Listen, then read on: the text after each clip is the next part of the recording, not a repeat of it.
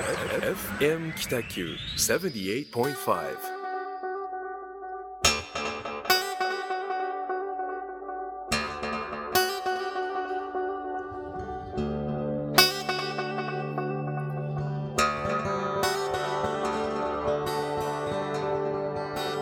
はい始まりました。第21回目。ホワイトスペースの時間です、はい。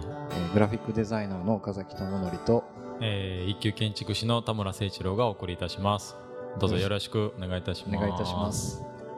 えっと今日はあの収録なんですよね。ね。生放送ではなくて。はい。あの僕のせいではないんですよね。タムタムのせいなんですよね。はい。すみません。まあちょっと簡単に申し上げるとですねはい。あのいつも生放送ですよねこの番組でえっとその月曜日に大体生放送番組入るんですがはい。その日私が出張入っておりまして。あはい。はい、ちょうど。で急遽ちょっとあの関係者皆さんにあの、まあ、スケジュールを調整してもらって。はい。でまああのまあ、きっかけは何なんですけど、はい。ずっと収録したかった場所がそうなんですよね。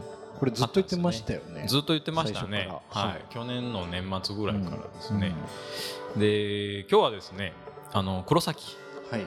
えー寿通りはい。という、まあ、商店街がありますよね、はい。えーそこの中のおーなんて言ったらいいんですかね。ここはリビングでいいんですかね。リビング。リビング、はい。まあ寿通りにある、はい、トランジット、えー、寿キッチンに並ぶリビングで収録をしております。うん。公開収録ですね。公開人が通ってますもんね商店街のところ。目の前商店街ですからね。なかなか新しい感じでいいじゃないですか。ね。ちょっと緊張感もあありありますね。うん。まあ、公開収録と言いながら何も番宣してないので当然人なんか 見てないんですけどですね。ファンゼロ人 ファンはゼロですけどね。まあこのシュールな感じがいいかなと思っております。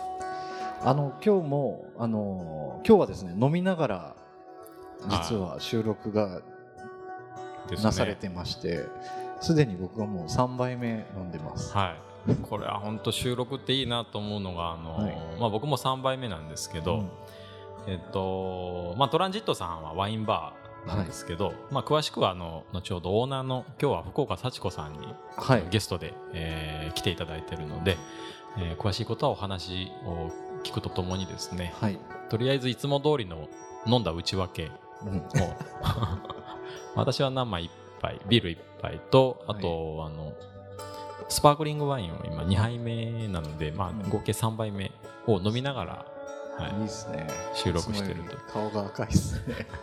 すいません。ちょっとテンション上げないとほら僕ら暗いって言われるじゃないですか、なのでちょうどいいだと思いま、ですすね。はい、えっと1ヶ月活動ちょっとお互いまああんまり知らずに来ててここで知り合うみたいな感じがあるんですけど。普段あんまり喋らないですからね。えっとですね僕は前回あのラジオの時にも言ったんですけど珍道中っていうグループ展やってまして、はいはい。そのグラフィックデザイナー4人展はいみたいな感じなんですけどね、はい。で今、えー、と小倉のアークブルーホテルっていうところで、はい。えー、と1階のフロントとカフェみたいな併設してあるところがはいちょっとあの広い空間なんですけど、はい。そこにアートをグラフィックデザイン目線の旅のアートを散りばめてるようなはい。あのイベントをしてます。でそれが来週の月曜日9月24日までえーアークブルーホテル小倉っていうところでやってます、はい。でそこのリアルあのリアルローカル北九州っていうあのウェブメディアにも取り上げていただいてちょっとたくさん人が来てくださったりとかしてます。1ヶ月そんな感じですね。ですね。9月24日まで9月ですね。24日まで。アークブルーホテルではい珍道中という、はい。えーグループ展をはやってると、いもしお時間あればぜひ行ってみてください、い、つ行けばその岡崎君は在籍してるんですかね、えっとですね、僕はもうちょっとあの行くタイミングが24日のあの最終日、最終日。はい、夕方ぐらいしかちょこっと夕方ぐらい。はい行けないんですけど、ちょうどラジオのラジオの日ですね。なのでもうこの放送がなされてる時はもうみんなもう終わってるんで、あなるほど。はい。じゃあぜひ皆さん24日の夕方って言ってももう終わってるんですね。はい、超能力で感じ取っていってみてもらえたらと思います。わはい、えっと私の方はですね、はい。あのまあ今回収録になったきっかけでもあるんですけど、はい。その今壱岐で、はい。えーまあこの間旅館の再生みたいな仕事やったんですけど、はい、はい。それからまたは波及してですねちょっと違う仕事が発生しましてこれがまた面白いのがあの壱岐の島って、まあ、車で2時間ぐらいの小さな島なんですけど、はい。一周2時間ぐうらい、ん、うん。その真ん中あたりにすごくあの本当にまあ田舎っちゃ田舎なんですよね、はい。隣の家まで500メートルぐらい離れてるような、うんあー農家がありましてそこがあの壱岐牛っていう牛をこう牛舎として飼ってるんですよね、その牛舎の横にある戸建てを、まあ、リノベーションしてコワーキングスペースコワーキングカフェみたいなしようとしてる。もうこれはなんか社会実験に近いんじゃないかなってですね。牛舎を。はい、もう国境離島のもう田舎も田舎のところでコワーキングカフェを始めるっていう、まあこの感覚、うん、いいですね。はいまあ、これがまた成功したらもう全国どこでも商売ができるなっていうようなちょっと事例になりそうなので、まあ、それの起工式がですね、はい来週火曜日の朝一は朝8時半からあるので、はい。まあ、当然前乗りで前日入り、まあ、月曜日そのラジオの、お番組の日に入ると公式ってことはもう設計は終わったんですか？設計はほぼ終わってますなるほど。はいうん。あとまあちょっとした調整がはい。ですけどねうん、うん、あとはあのちょっと番宣イベントの告知になるんですけど、はい。あのーまあ、前にもゲストで来ていただいた村岡浩二さんはい。ですね九州あのー九州パンケーキ、えーっていう、まあ、九州を代表するブランドに今なってるんですけどはい。あの、まあ、カンブリア宮殿うんこうご出演されたりとかあー、まあ、アジアシンガポール台湾、えーまあ、香港うん。えーいろんなところでもカフェを展開しているうーんなんていうんですか起業家ですねの方があー北九州に来て、えーまあ、講演をするという、まあ、イベントを企画運営を、まあ、弊社が今やっております、はい。まあ、地元から生まれるう価値で、えー九州バカが世界へ挑むっていうタイトルでですねはい。これ真っ赤っかなあのフライヤーとポスターをはい。岡崎君に作ってもらあって、そうですね。はい、この間持っていきましたけどあの村岡さんに手渡ししました。あありがとうございもます。うバカ受けしてましたね。あ、そうですか。はい。もうこうやっていじるからっていう感じで,、あ、なるほど。あ、はい、でこのイベントがですね10月22日の月曜日、はい。えー夕方5時半からあー7時15分までですね。でこれは定員が50名。で参加無料なんですが、はい。あのーまあもう早々にちょっと10人ちょっとぐらいですか？申し込みがあってるようで、えーこの番組が放送される時にはもうちょっと埋まってるかなと思います。場所はコンパス小倉あのーエイムはい。の中あのテレワークセンター。テレワークセンターですね、エイムビルの6階です、えー主催は北九州市で協力としてまあ弊社と FM 北九さん、あとオフィスヤード、えー岡崎デザイン。はい。というまあ面白いメンバーが協賛として入っております。協力として入っておりますので、まあ、ぜひ皆さんこのチラシを見かければあー、まあ、参加申し込みをしていただきたいなと思っております、ぜひお越しください。お越しください。という1ヶ月の流れでしたけども、はいあのー今日その収録をしている場所のあのーえー、寿キッチンとかあのーえートランジットはい。さんを、えーされているゲストを、はい。あのーお呼びしておりますので、はい。ちょっとご紹介させていただきます。えー株式会社三角形のお代表取締役福岡幸子さんですどうぞよろしくお願いしますよろしくお願いします。こんばんは。こんばんは。ははじめまして。はじめまして。はじめましてじゃない。まあリスナーの皆さんはね、はいあ初めましてが多いですねは、じめましてですね。すいませんなんかテンション低いなと思ったんじゃないかなと思うんですけど、はい私このペースに合わせてこう話していくんだいやいやなと思ってあの呼吸をこうちょっと感じてました今。はい、あの幸子さんというか、まあ、僕と幸子さんは本当にあの誕生日が2日違い。あはい。同い年なんですよ。同い年の担同い年。あのまあさっちゃんって普段呼んでるのでもうさっちゃんって呼ぶんですけどえっとまあ今日はですねここのトランジットのまあ総称して何て言ったらいいんですかねここうん。寿通りはあのまあ概要としてはですね、うん。えまずトランジットっていうワインバーが2016年の5月にはいオープンしまして。でその半年後にあのすぐ隣サテライトスペースはい。ができたんですよ。でまたその1年後2017年の12月にコトブキッチンっていうですね、でこのコトブキッチンはあの弊社タムタムデザインが設計で入らせていただいて、はい、でそのまた半年後にここの今収録してる現場ですね。あの、はい。リビングっていうレンタルスペースが、あーオープンしてるっていう。このなんか約2年間の間でもこれだけこうアグレッシブにあの、ねえすごい。スペースの活用というかですねなんか本当に場とことと人みたいなのをミックスしながらやってるこのさっちゃんの活動について、はい。もう今日はいろいろお聞きしたいなとそうですよ思っねてます。うん。で、まあ、今日のテーマは、はい。まあ、そういったことも踏まえてあのことの始め方はい。みたいな。うんあーいいんじゃないかなと、うん。まあ、さっき3人で話してですね、はい。決めたんですけど多分きっと世の中にはそのなんかやりたいけどどうやったらいいんだろうとか、はい。こう始め方がわからないとかその、まあ、きっかけがいまいちないとか、なんかいろんなこう思い悩んでる人がいるんじゃないかなと思うのでまあそのさっちゃんの生い立ちからどういうきっかけで ここに来られて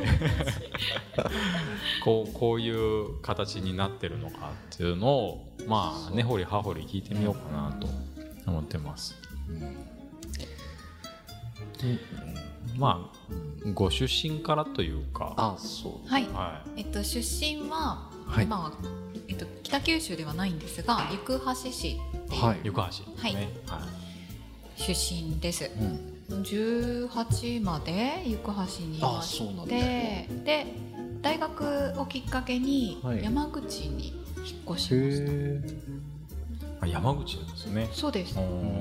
で山口にと大学6年行ったのでその後3年仕事をしててほう。9年ぐらいは山口にいました。で。こっち北九州で仕事があったので帰ってきたみたいな。なるほど。まあ北九州は山口由来の人結構多いまあそうですね。うん。その山口の話だけでも結構広がりそうなんですけど、うん。でき山口で9年過ごされてで北九州に戻ってこう戻ってきたというか、うん。まあ来られたんですね、行橋じゃなくて、うん。それは黒崎だったんですか？それはえっと仕事が小倉北だったんですね北九州芸術劇場っていうところにあの働くきっかけがあって、はい、で、えーっとそれで戻ってきてうんみたいな。でそのまま北九州に住みました。で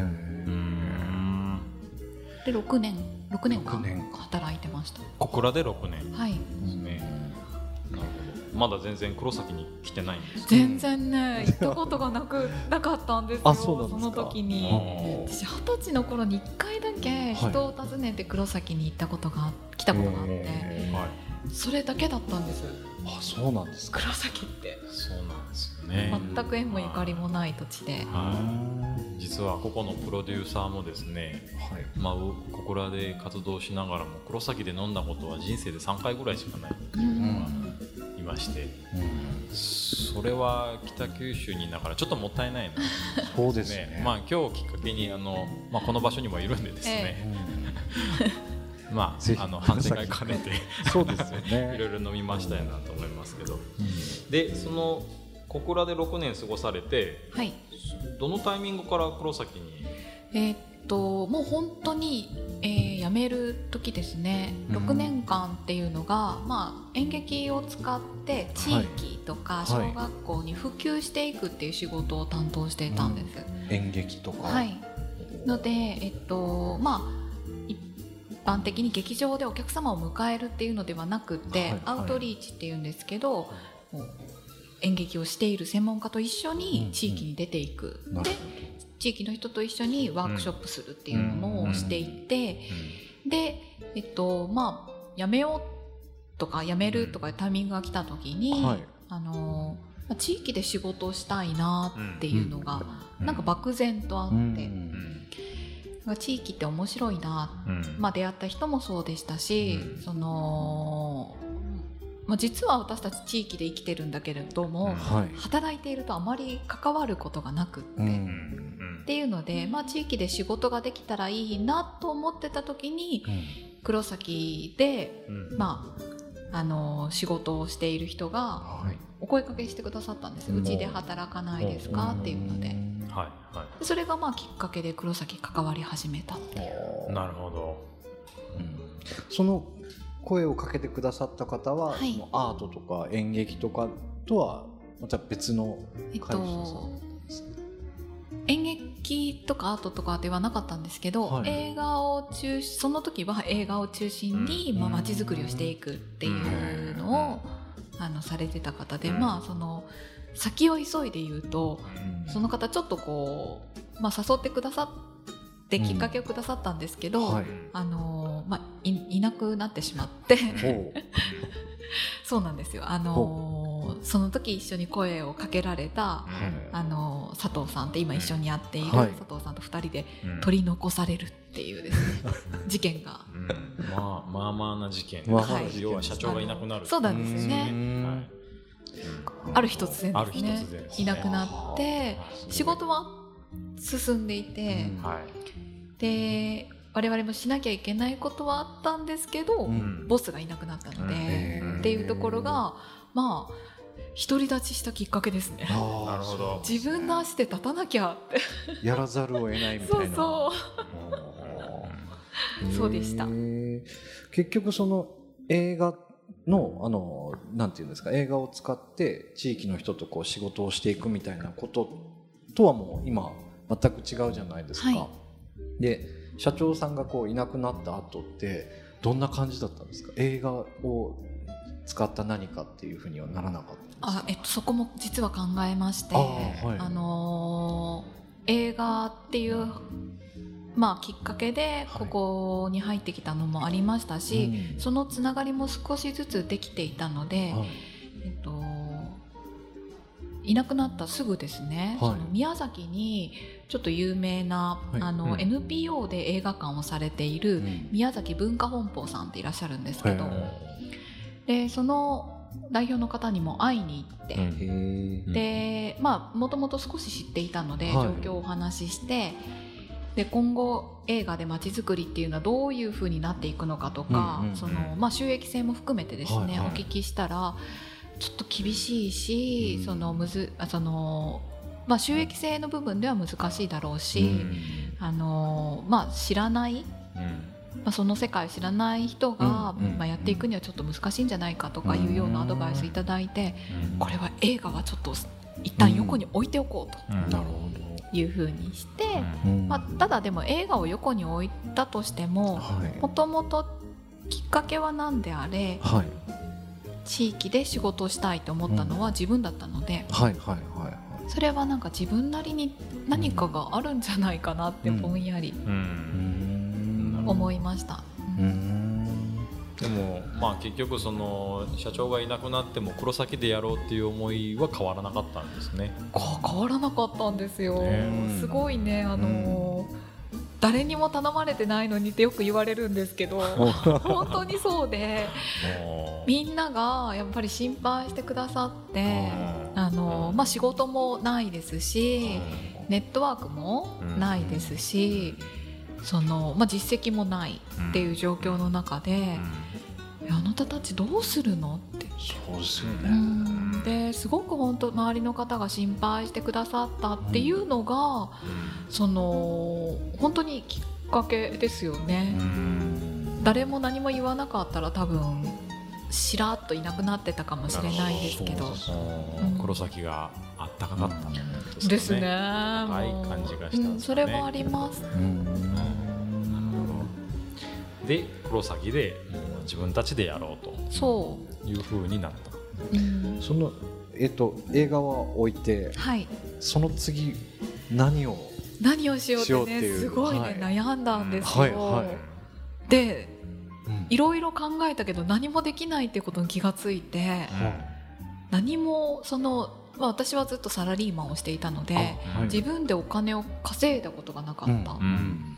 うん。ので何もできないっていうところからはい。じゃあ実績をね積むっていうのがまず必要なんじゃないかっていうふうに、まあ、あって。うん。でそれで、えーっとまずは生きていくための仕事をはい。し,、し始めました。はあと NPO で広報の仕事をしたりとか、えっと、営業会社の代行をしたりとか。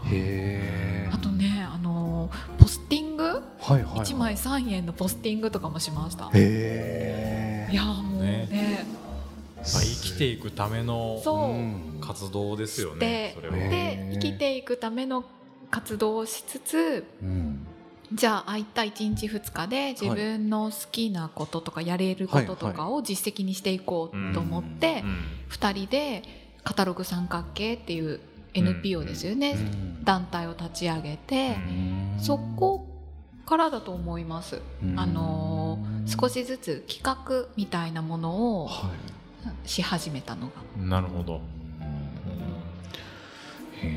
その企画っていうのは先ほど言われたその地域との関わり合いで、えーとまあ、活性化とかそのなんていうんですかねこう盛り上げるような企画を作る会社だったということですか？そうですね。最初はただそのまた知ってる人も少ないですし、はい。何をしたらいいのかわからなかったので、うん。一番最初にしたのが調査。調査、うん。はい。なんか黒崎の50人の人に会ってインタビュー調査をして、へー。黒崎を今後活性化していくために、うん。なんかどう思ってますかとか、うん。あとその時にこうサンプリングっていうんですかねこうお願いした人たちははいお願いした人たちは皆さんその街づくりに関わってない人っていうのをお願いして、ほ関わってる人の声ってよく聞くじゃないですか、うそうですね。でも、関わっていない人の声を聞いて、うん。この街どうしたら面白くなるかなっていうのをうん。そこから作ろう。ん調査。う、はい、調査しました。うん。それは何かこう何かに使うために調査をしたっていうことですか？その、はいなんか、うん企画を作るためにリサーチみたいな感じ。そうですね、うん。でそこであなんか俺こういうことしたいんだよとかはい。いう人が何人かいるんですよやっぱり。それで、うん。あのー今度もビアフェスこれ5回目になるんですけど黒崎で、その時出会ったバーのマスターと一緒に今でもずっとビアフェスしてるんですよ。うん。彼は一番最初に会った時に「俺は黒崎でビアフェスがしたい」って。ほうじゃあ一緒にやろうって言って。そんな仲間集めと、うん。その黒崎に必要なものを知るための、なるまあ、ほど調査活動みたいなのがスタートでした。へーなるまあ1枚3円のポスティングっていう生きる活動からうん。調査という、まあ、技術を身につけて、うん。そこにこう町へなんかこう活動ができる広がるみたいなのをうん。見出していったとうん。いう感じですかね。うん。そうですね。今となっては1枚3円のポスティングも。ポスティングからそう。それを食いっぷちにしそうそう。でも町のことを考えで調査が当てはまるみたいなですね。でこの寿通りに至るまでっていうのはそこの間でなんか。えっと一番最初はその町の仕事をしたいって言った時に、はい。今これ2代目の事務所なんですよ。寿通りのトランジットっていうのが。トランジットは2代目の事務所なんですはい。ね。うん。で1代目の事務所っていうのがあって、はい。もう解約しちゃったんですけど、はいあの駅にほど近いうん。風俗ビルの2階にあるスナック、うん。おううん。お迎えはですねちょっとはい。いかがわしい、うん。でも事務所ですよね。はい。スナックの居抜きを借りて事務所にしてたと。事務所にしてたへっていうのがあってもうはいほんと昭和のそのまんまのスナックで、え。カウンターとかもカウンタあるんですか？ーうんばっちりカウンターしかないスナックでなんかこうなんていうんですかね触ると毛羽立つうん。椅子みたいなベルベット調。みたいなワイン色の そうそうそうそう。スツールみたいなやつですよね。うん。もうど定番の。そうなんですよ。そんそこそこが一番最初の事務所だったんですけど、うん。その事務所を実は貸してくださった方がすごい転機だったんですね。街で仕事をするにはリアルな住所がないといけない、言われて。うん。で、あのーそこを紹介してくださったんです。スナックを。スナックを。でも最初ですねスナックに連れて行かれた時に、はい。とうとう売られるかと。本当ですね。あら。女性一そうそうそう。二人でね。二人でね。あここ。で店をしろっていうことかとか思ってこうちょっと身構えたんですけど。そんなことはなく払えるだけの家賃でいいからそこを借りて事務所にしなさいって言われたんですね。うん。それがまあ一番最初の始まりですね。なるほどで実際そのスナックの形の事務所でどういう活動をされたんですか？最初すごい恥ずかしくって。もう恥ずかしい。まあ。はいや恥ずかしいんですよだって。ああそのスナックでやってるってこと？事務所ですってああそうえあとスナックじゃんみたいな。あそうあとその入り口がはい。1個なんですけど、はい。そのお迎えとね同じ入り口なんですよ。あ。なんていうんですか階段上がって二手に分かれてるみたいなフロアだったので、あーはいお迎えの黒服さんがはい。いつも立ってるおじさんが。でこうお金の交渉とかしてるんですよね。とかあとこう済ませて降りてこられる男性とすれ違うとかのがあってあもう本当に嫌で最初。本当同風俗ですよね。そうです。でも本当に嫌だったんですけどでもそのまあ週に1回とか2回とか出入りしている中でう、んあのたまたま連れてちょっと荷物を取りに来るとかいう時に入った人がはい。面白いねうん。スナックが事務所なんてすごく面白いねって言ってくださってうん。飲み会がしたいって言われたんですよ。はであじゃあ別にいいですよって使ってないしあんまりっていうので、で地域の方と飲み会をしてでそれが、あのー毎週木曜日にはい。そこで、あのー飲み会という名の異業種交流会をすることになってそのその後ですね。なんこかこでやっとスナックの人気が生かされる、うん。そうなんですよ。で我々も結局お仕事がない中で家賃をまあ払えるだけって言ってもいくばくか払っていたのを、はうんその異業種交流会をして、会費をいただくことであ今度はその家賃がペイできていくとか電話代がペイできていくみたいな形になって、あなんていいシステムなんだって気づいたですね。うん。まあ、場所が稼いでくれるってことですよね、うん。そもそもの携帯が、そんな活動を3年ぐらいしました。あまあまあ長いですね。まあまあ長いです。150回ぐらいは、はあ。えそんなにですか？はい、毎週、地域交流会を。はい、あの毎週。毎週。毎週。でもこれは顔を見知った人とか、はい。紹介がなければ入れないなるほど。ところにして。なるほど。一元さ会んお員制断りみのたいな、うん。そうそうなんですよ、でも事務所だという。事務所事務所で。へえそれでだいぶですねその中でそのネットワークもそうですしどんどん連れてきてくださるんですよ。こういう面白いことをしている人たちがいるから来てみたらっていうふうに声をかけてくださって。なるほどそのカウンターの中に立ってたのはそのさっちゃんと、あのパートナーのはい。佐藤理恵さん、2人です。二人で。うんとプラスたまにですねあのゲストのマスターをお呼びしたりして。面白やってました、お客さんってうん、そのスナックに来てたようなお客さんとは全く違いますよね。全く違いますので、そうん。その場所は場所なんですけど、はい行政の方だったりですとか、ああそうなんですね。あとその自分たちの関係の NPO の人とか、あとそのまあそういう街づくりの人うん。で意外にこうよその地域から来ている人と地元の人が交流をしてとかいうことがあって、へそうっすよね。行政とか NPO 職っつったらなんかその世俗とはちょっと違いますからね。まあそうですね、おー面白い。うんそこでやっぱりカウンターのコミュニケーションってすごいなと思って、はいはいはい。うんうん。あのーそうですね。それがうん。で全然飲食するつもりもなかったんですけど。ははい。なんかこんなことに。うん。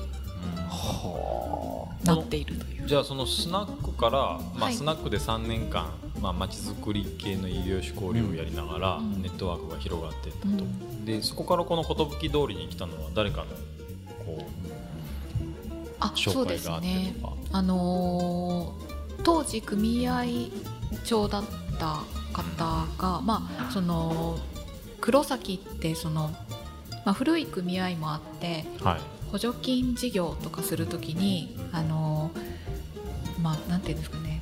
補助金申請書を書けないとか。うんうん。あのそういうこうパソコン作業が苦手とかいうような組合さんがあったんですね。うんでそこのあの組合のお手伝いを2件したんですかね。その1個が寿通り商店街で、うん。なるほど。はいじゃあ一曲一、曲挟んで 寿通りに入っていきましょうか。多分 DJ だったらブツって切れる感じの ああみたいな感じ。切り方下手くそやなこいつみたいな。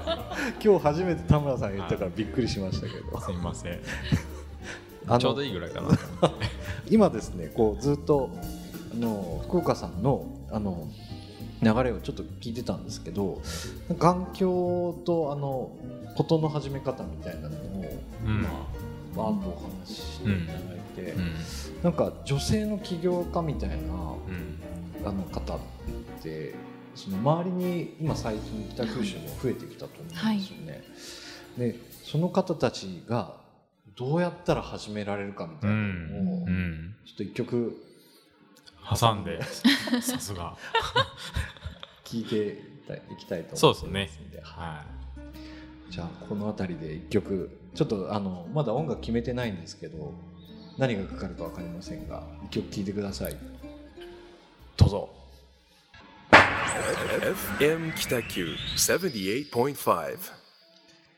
はい、えー、と今聴いていただいた曲は「あの汝我が民にあらず」というバンドの曲でした、えー、とこの曲のあのボーカルをやってる町田光さんという方が、えー、と以前小倉でイベントをされたんですけども、えーえーライブとその後のトークイベントをされててそのトークイベントの時に僕はあの福岡さんとあの一緒にイベントしたいなってずっと前から思ってたんですけどもあのそのトークイベントのお話しされた内容を横で即興でタイピングして本にして会場の外で渡すっていうことをやったんですけどその時からあの福岡さんとちょっとあのいろいろさせてイベントとかですねご一緒させていただいておりましてそのきっかけとなったバンドの曲を聴いていただきました。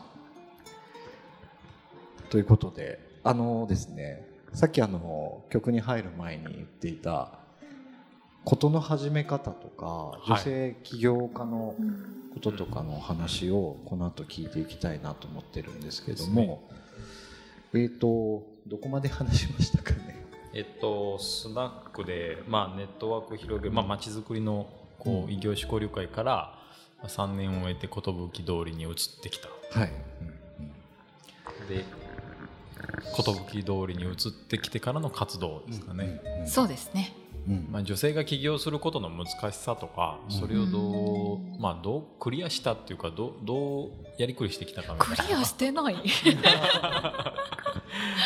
なんかでもあのー女性と男性の起業の仕方って違うなって思いますね。あそうですか。はい。それは。なんかあのやっぱり男性って先に城を建てるみたいな。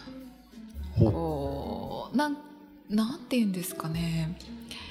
理想形みたいなのがあって、うんそこを、うん。あのーそこに向かうみたいなのがイメージとしてあって、うんでも女性ってなんか積み上げ型なんですよね。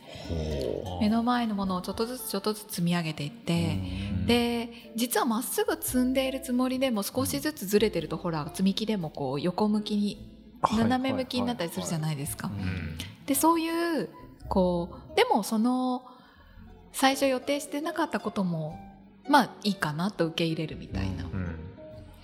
なんかそういうこう違いみたいなものっていうのはあるかなと思いますし、うん。あとうん。男性よりも女性の方がちょっと自己実現型の起業なのかなとか。自己実現が自己実現、あ自己実現、うん。うん。自分のやっうん。なんかここうあるべきみたいなううんのととかかこうありたいとか、こういう自分でいたいみたいなのの一つとして起業があったり。うんなるほどなるほど。で別にただただ稼ぐとか、うんその大きなことをするっていうのが幸せではないんだろうなとはなるほどなるほど。思います。それはなんかすごいわかりますね、うん。うん。うん。なんかそのお城っていうのが、えっと、僕のお話はあのあれなんですけど僕はあの会話をするための武器と思ってうんデザイナーって言ってたところがあるんですよ。そんなにこう人と会話コミュニケーション取れににくかったんですよね。でお酒とデザインみたいな感じだったんですけど、うん今の福岡さんの話を聞くと自分がこうありたいっていうのを先にあって、そこをめがけめがけてというか、こうあるべきって思ってたら今の形になってたみたいなうん。イメージなんですかね。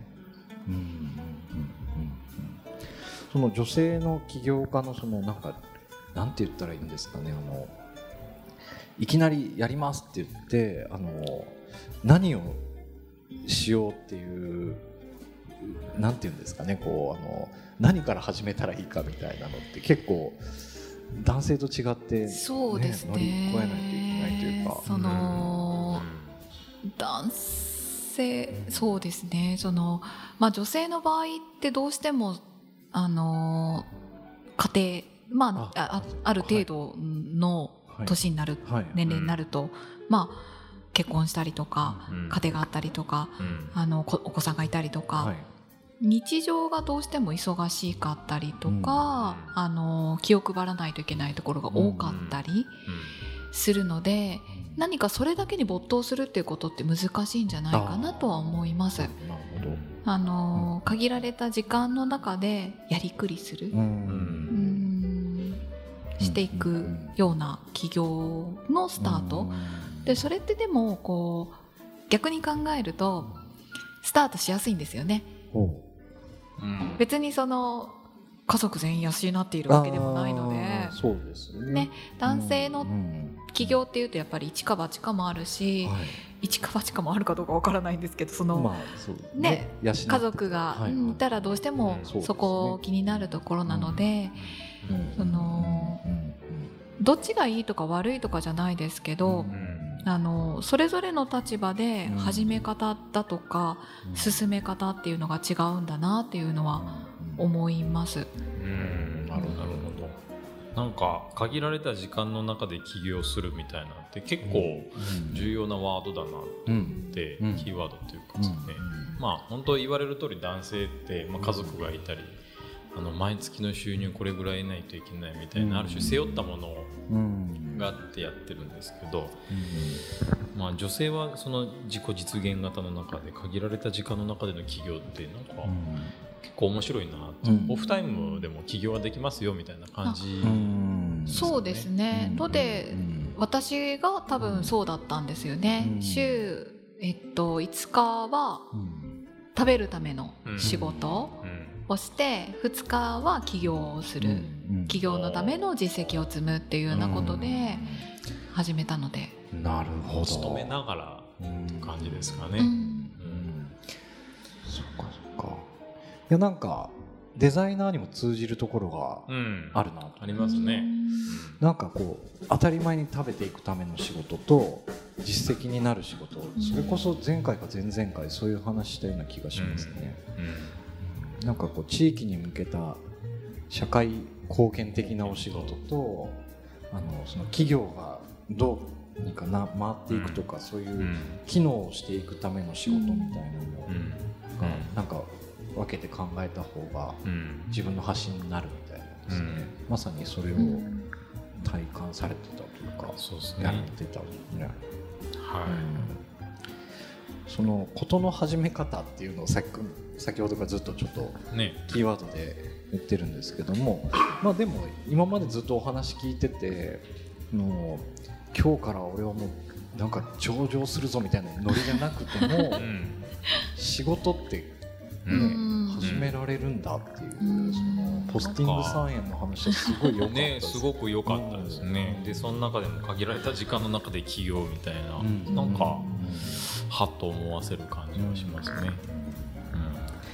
その今、えっと、実績を積まれていって今お店も出されていってる中で、今度続けていくのってなかなか大変じゃないですか。うん大変ですね。はうん。い、でそのなんていうんですかねこうモチベーションみたいなのってどういうモチベーションで今されていらっしゃるんですか？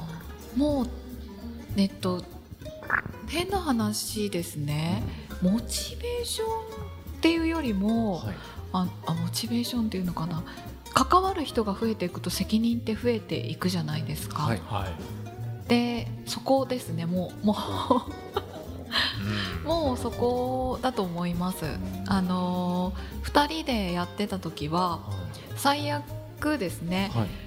お互いとりあえず大丈夫だよねって屋根のあるところに寝てる 寝てる毎食食べてる食べてるはい。みたいな。そのなんか基本的なか感じだったんですけど、そのそれ以外に今手伝ってくださってる方スタッフの人とかって考えると明日会社はなくなっちゃいけないよなとか、あのお仕事お願いしてくださる方のこととか考えると、そう思うのでそこの顔がチラチラってすると、うん。やっぱそれは続けていくモチベーションにつながります。うん。なるほどですね。まあ、経営者ですね、そうですね。うん。関わる人が多くなればなるほど、うん。うん。うん。経営者の感覚になりますよね。そうですうね。んなんかずっと福岡さんのお話いつもきお話しさせてもらったりとかして、はいすっごい謙虚な人やなって思いますよ。何ですか？僕は毎回お話をこうあの、はいい、ろんな人からとか聞いたりとか、はその劇場の方とかとお仕事させてもらう時があるんですけど、うん福岡さんのお話を聞いてたんで、はい。あどんな女性起業家なんだろうと思って一方的にこう思ってあのそのなんていうんですか、うん。イメージしてた方と、はい。福岡さん実際会った時の感じのギャップがすごすぎて、え、そんななんか？いや思いましたよそれあは。うーん。なんかその先ほどのあのえっ、となんなんとなくこうその流れに起業していく流れになっていったみたいなこととかって、うん。まあそのね言言ったらそうですけど、うん。それ以上のなんかねいろんな大変なこととかがあったとは思うんですけど、うんなんかねそれもうまくですね。ねやられなんかて。うん一つのそのことの始め方としては、多分多くの人がすごく起業のために準備して、うん。うんでよし明日オープうん。ン起業しますみたいなドッカーンっていうイメージだと思うんですけどなんか実はそうじゃなくて、本当にできることっていうか生きるためのことをやりながら、うん。でもその中でも地域のことを考えて、うん。まあ、いろんな人交えながら進めていくと、なんかちょっとこうなんだろう将棋を打つみたいな。うん。一個ずつ一個ずつ考えながら、うん。そそのその時に応じて一番いい手を打っていくみたいなのがこう今のなんかさっちゃんの形かなと思ったりうんしてます。だからもう一気にオープンしましたじゃなくて、うん。ちゃんと、まあ、ある種泥臭くうん。こう生きるためにでも地域のことを考えながらっていうのが結構今に続いてるんじゃないかなと思ったりですそうでね。す。ね。うんあだから何をしようかとかっていうの、アイデア困ったことはないです、ほそれはすごいですそれねう。でなんかお題を自定義して解決していくその都度判断なんかその人からうん。やっぱ自分の仕事もそうなんですけど、はい。やっぱり人がこう求めているものじゃないけど、うん。そのこの通りこうなったらいいよねとかうん。もそうですよね。この街こうなったらいいよねとかはいいうのも含めてうん。あのそれを拾っていくと仕事になっていくというか、うん。アイデアになっていくのでうん。自分が何かを生み出すっていうよりも、その人に合わせるうん。かなと思ってます。ともなんかデザイン的というか。なんかそれこそさっきあのお話ちょっと前段階でした時にトム・ソーヤああ大作戦。大作戦。はい。っていうのがあのちょっとキーワードで出てきたんですけど、うん。それはあの町のためのお仕事というかどういった、はい。町のための仕事ですね、うん。あのーこの通りのはい。シャッターを、はい。もう本当全部ネズミ色だったりしたシャッターなんですけど、あはいはい。今少しずつ塗り替えていて、うんカラフルにしてるんです。すごい明るいそうなんですよ。でそれに手ぬぐいを作って寄付を集めたりですとかあとあの塗装協会さんっていう協会があるんですけど、はい。塗装塗装組合さんかな、はい。あのあの組合さんがあって、はそういう方々が塗りに来てくださったりとかへー。ペンキを寄付してくださったりしてへでそれもまた塗る日もいろんな人が集まって午前中だけでもって言って塗ってくださったりしてそういうふうにこうそれぞれが手をかけてこの,、ま、この通りを変えていくっていう活動をしています。なるほど。なんかそのこここのシャッターもともとそのシャッターが閉まってたシャッター商店街みたいなところに、そういういろんな方呼んだりとかしてで今今はその福岡さんのお店とあのちょこっとお店が開いてると思うんですけど、将来なんかどんな感じになっていくっていうのは理想なんですか？理想としては、あのー全部今13店舗中はい。9店舗が空き店舗なんですよ。ほのでこれ全部開けたいなとは思ってます。いろんなお店で開けたいなとは思ってはいます。ただそれはこうそこを目指すために動くではなくてはい。やっぱりこうさっき言ったみたいにちょっとずつ積み上げていくことで、あのー入りたいって言ってくれる人が増えていったらいいなとは思ってます。すごいですねやっぱり。いやーすごいですね。なんかあの、まあ、この今しラジオを話しながらもですね目の前キッチンがあるんですけど、うんこうやっぱり賑わってるんですよね、お客さんが出たり入ったりしてワイン飲んだりチーズ食べたりしてるこの,、うん。この環境ですよ、うんあの商店街自体は本当に真っ暗でシャッター街なんですけど、うん。ここの場所だけなんか明るい人が動いてるっていう、ね。あなんかすごく素敵だなっていうですね、話聞きながら思ってましたね。まあ13店舗中9店舗が開いてるっていうことは、まあもうまさにシャッター商店街ですから、はい、ただまあそれを直接開けようっていうんじゃなくて、うんこういう、んなんか地道な、うん。あのまあ、場の作り方とか人とのコミュニケーションをゆっくり取りながらうん。ですねじわっと開けていけたらいいなみたいな。まさにそんな感じですね。うんうんうん。いやーなんか自分は何もやってないって思わされますね。え？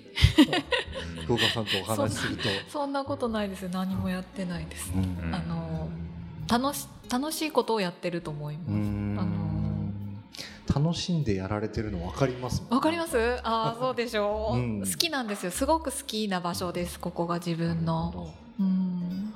そっか、まあ、そうあれですね。なんかやらされてるとか、はい。自分はやってやってるみたいなことでやるんじゃなくて、はい。求められたらお返しするみたいなスタンスじゃないとやっぱ。